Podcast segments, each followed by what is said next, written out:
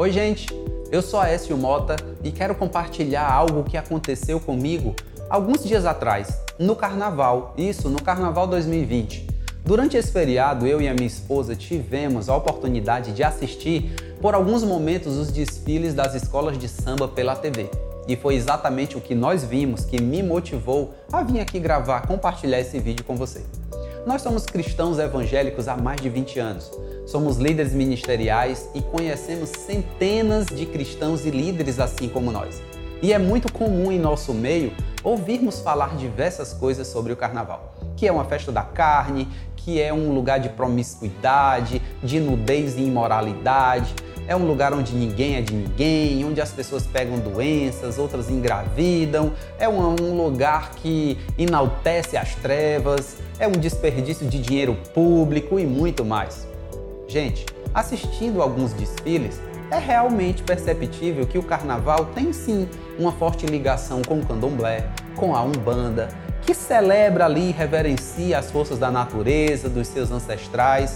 E também percebemos ali uma mistura bem variada entre elementos espíritas, católicos, esotéricos, entre outros. Porém, o que me motivou aqui nesse compartilhar não foi nada relacionado a questões morais ou religiosas, a benefícios ou prejuízos, ou de saúde ou financeiros, nem do que é certo ou que é errado no carnaval, nem do que é bênção ou maldição. Como treinador e gestor ministerial que sou, o que me motivou de verdade foi a beleza visual e organizacional do carnaval. O conceito de qualidade, de excelência, de perfeição no carnaval é escancarado. Tá na boca e no coração de todos os envolvidos, desde o carnavalesco até o mais simples empurrador de um carro alegórico. O amor pela escola.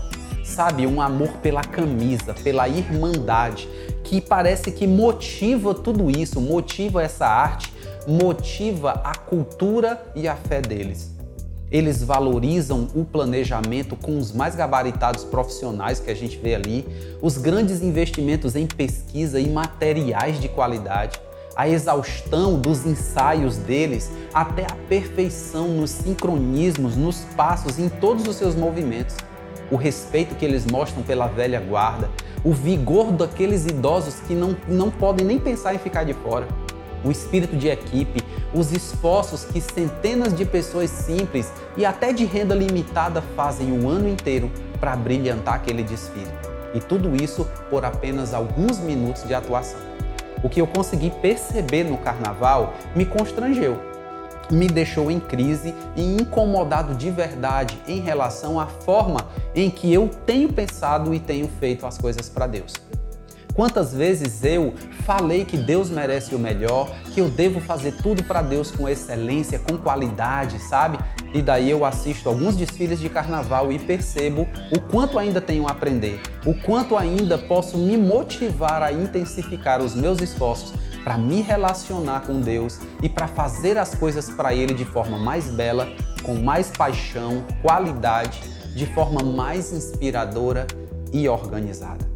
Se essa minha experiência e reflexão também falou com você, se você também foi encorajado a pensar melhor sobre isso e a também fazer melhor as coisas para Deus, reflete sobre o que eu falei e também deixa o teu comentário aqui. Curte, compartilhe o nosso canal, tá bom? Então Deus te abençoe, sucesso em sua vida e família, muita paz e muita prosperidade para você.